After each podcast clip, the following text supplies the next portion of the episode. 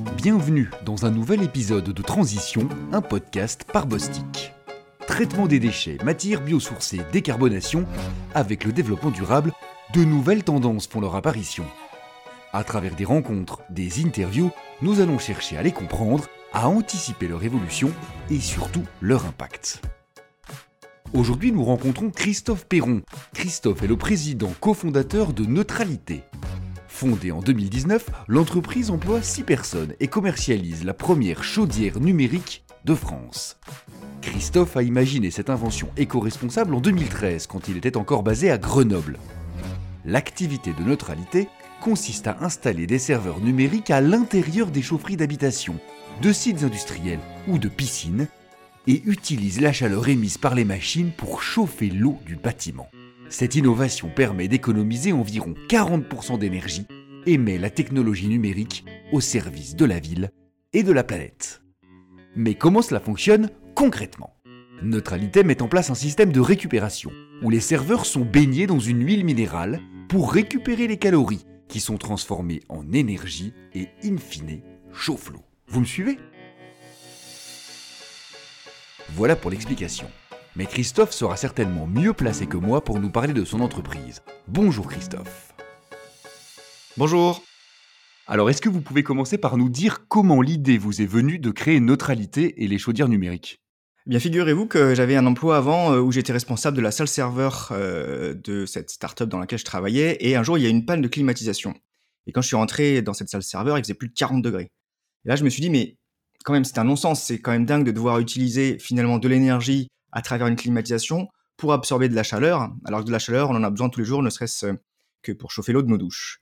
Et donc j'ai pensé à un système euh, que j'ai euh, testé dans mon garage qui permettait de récupérer la chaleur des serveurs informatiques pour la valoriser en eau chaude. Dit comme ça, ça a l'air simple, j'imagine que ça l'est pas tant. Est-ce que vous pouvez nous expliquer comment ça fonctionne? Oui, bien sûr. Bah, en fait, ce qu'on fait, c'est qu'on prend des serveurs informatiques, euh, on les met dans une grande cuve. Cette cuve, elle est remplie d'huile. Ce qui fait que chaque fois que finalement euh, on vient utiliser le serveur, soit parce que euh, y a un client qui vient euh, cliquer sur son site web ou une autre personne qui vient faire une recherche, alors ça pourrait être une recherche Google, eh bien ce serveur informatique va se mettre en action, son processeur va fonctionner, va émettre de la chaleur, et comme tout ça c'est en contact de l'huile, eh bien ces, ces calories, cette chaleur vont se diffuser dans l'huile. Et ensuite, avec un simple jeu d'échangeur, on vient transférer les calories de l'huile vers l'eau chaude d'une piscine, l'eau chaude sanitaire, d'un bâtiment résidentiel collectif. Donc le serveur chauffe l'huile qui chauffe ce qu'on a besoin de chauffer. Exactement. Et on peut chauffer 100% d'une installation grâce à ça, ce système? Alors aujourd'hui, on a vocation à vraiment être une salle serveur informatique. Donc ce qu'on veut, c'est assurer la continuité de fonctionnement des serveurs informatiques. Et comme on va avoir dans le temps, par exemple en août, une consommation d'eau chaude qui est moindre que celle de l'été, euh, on, ne s'est pas lancé dans la production euh, totale euh, d'eau chaude des bâtiments, mais juste on, fait ce qu'on appelle du préchauffage, c'est-à-dire qu'on participe au chauffage de l'eau chaude du bâtiment, mais il y a toujours une seconde source d'énergie qui est là pour assurer finalement, pour compléter cette, cette fourniture d'eau chaude. Et donc on, on, est vraiment là en préchauffage et on chauffe en moyenne chaque année 50 à 60% de l'eau chaude des bâtiments. Oui, donc c'est quand même pas mal. Et, c'est compliqué. Comment, comment ça se passe dans la pratique, euh, l'installation de, votre système? Alors, ce qui est bien avec notre système, c'est que euh, finalement, on vient réutiliser un maximum de briques euh, technologiques existantes. typiquement, si vous prenez aujourd'hui un système de chauffe-eau solaire thermique, eh bien, ça s'apparente très clairement à notre système de chaudière numérique. La seule différence, c'est qu'au lieu d'avoir des panneaux solaires thermiques en toiture, on a une chaudière numérique en chaufferie. Donc en termes d'infrastructure, alors ça nécessite quoi? C'est des gros travaux? Non, alors il y, a, deux cas. Hein. Il y a un cas où on vient installer notre chaudière numérique dans un bâtiment résidentiel existant, et donc là on est dans la réhabilitation, et un cas où on va être dans le neuf. Euh, quand on est en réhabilitation, on a une unique contrainte qui est l'espace en chaufferie. Est-ce qu'il va y avoir assez d'espace pour pouvoir installer euh, notre chaudière et le gros ballon tampon qui va avec? S'il y a assez d'espace, eh bien, les travaux sont très simples. On vient juste ajouter, euh, je dirais, là où l'eau froide arrive, le ballon tampon. On vient ajouter notre chaudière numérique et puis le tour est joué. Dans le neuf, c'est encore plus simple puisqu'on vient en général créer un local dédié et tout est prévu pour euh, intégrer notre, notre solution. D'accord. D'accord. Alors cette solution, justement, quel problème elle résout? Alors elle résout de multiples problèmes. Elle en résout un euh, au niveau euh, des bâtiments, qui est leur empreinte énergétique, euh, leur empreinte du coup carbone, puisqu'aujourd'hui il faut savoir que l'eau chaude et notamment globalement le chauffage des bâtiments se fait souvent à, base d'énergie fossile et principalement à base de gaz. Et donc nous on vient en effet réduire les émissions carbone pendant la durée de vie de ce bâtiment en finalement valorisant la chaleur de nos serveurs, en recyclant la, valeur de la chaleur de nos serveurs pour euh, diminuer la consommation énergétique de ces bâtiments. Donc ça, on résout ce problème-là. Ça résout aussi un problème de charge, euh, puisque finalement, et c'est pour ça qu'on travaille beaucoup avec les bailleurs sociaux, parce que finalement, toute l'énergie qu'on vient euh, intégrer dans le bâtiment, elle est gratuite pour les utilisateurs de douche, par exemple. et donc, voilà pour les aspects énergétiques. Pour les aspects informatiques, le fait d'avoir en fait des data centers comme ça qui sont distribués un petit peu partout en France, eh bien, on résout ce problème de la résilience. C'est-à-dire qu'on l'a vu il y a quelques, mois de ça, euh, que quand un data center prend feu, eh bien, euh, il peut avoir des conséquences qui sont importantes pour des milliers, voire des millions de personnes. Le fait d'être distribué euh, dans la nature comme ça, eh bien, ça nous permet, nous, d'avoir une certaine résilience. S'il y a un site qui prend feu ou qui tombe en panne plus simplement, eh bien, le service est toujours opérationnel. Donc, c'est l'aspect résilience, l'aspect souveraineté parce qu'on est installé en France, et proximité parce qu'on est toujours au plus près des utilisateurs finaux. Et aujourd'hui, vos clients, c'est qui? C'est plutôt des particuliers ou alors ce sont des entreprises? Est-ce que vous pouvez nous, faire un petit panorama comme ça de qui utilise vos solutions? Oui, alors vous l'avez compris, hein, on a deux types de clients. On a des clients dans le domaine de l'énergie et les clients dans le domaine euh, informatique. Euh, dans le domaine de l'énergie, nos principaux clients, c'est les bailleurs sociaux. Euh, pourquoi? Parce que notre modèle d'affaires s'adapte particulièrement bien à eux, leur cas d'usage, puisque ce qu'ils vont chercher au final, c'est aussi réduire la facture énergétique de bah, des personnes qui les hébergent. Et donc, nous, euh, du fait qu'on fournit une chaleur gratuite, mais qu'il y a un investissement d'achat au départ de cette chaudière, leur convient particulièrement. Donc, euh, nos principaux clients dans le domaine énergie, c'est bailleurs sociaux, promoteurs immobiliers.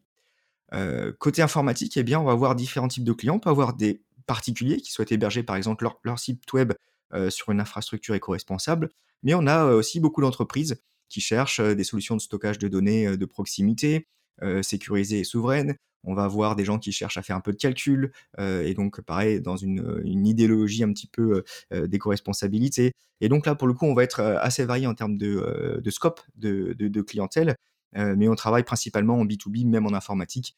Nos principaux clients, c'est vraiment en effet les, les ESN et puis bah, les entreprises qui souhaitent avoir une transition, mettre en place une transition numérique durable.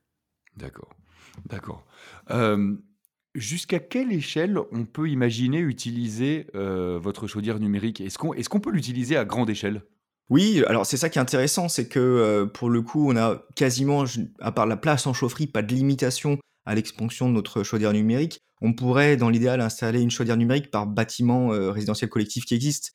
donc ça fait voilà, ce qu'on appelle une scalabilité, une mise à l'échelle qui, est qui est énorme.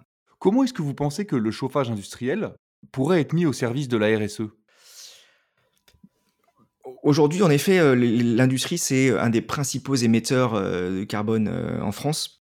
et de chercher des solutions de récupération de chaleur, quelles qu'elles soient, avec des temps de retour sur investissement qui soient raisonnables, permet de réduire en effet ces émissions et donc d'aller dans le sens de la transition carbone. Donc c'est pour ça que le chauffage en entreprise, qui est un poste important, hein, notamment quand, voilà, quand il fait froid, quand il faut maintenir des températures assez élevées pour des raisons de stockage, etc., et, euh, est, un, est un enjeu. Et donc, voilà, trouver des solutions comme celle de neutralité ou de récupération de chaleur sur, euh, sur des process industriels, ça fait beaucoup de sens euh, dans le cadre de cette transition carbone. À votre avis, comment ça va évoluer dans les années à venir? Aujourd'hui, il y, a vraiment une tendance forte à l'augmentation d'intégration de solutions éco-responsables, à la prise de conscience de notre empreinte carbone et environnementale. Euh, il y a aussi, on le voit actuellement, euh, un vrai débat, une vraie prise de conscience sur la souveraineté, euh, notamment des données, sous la souveraineté énergétique.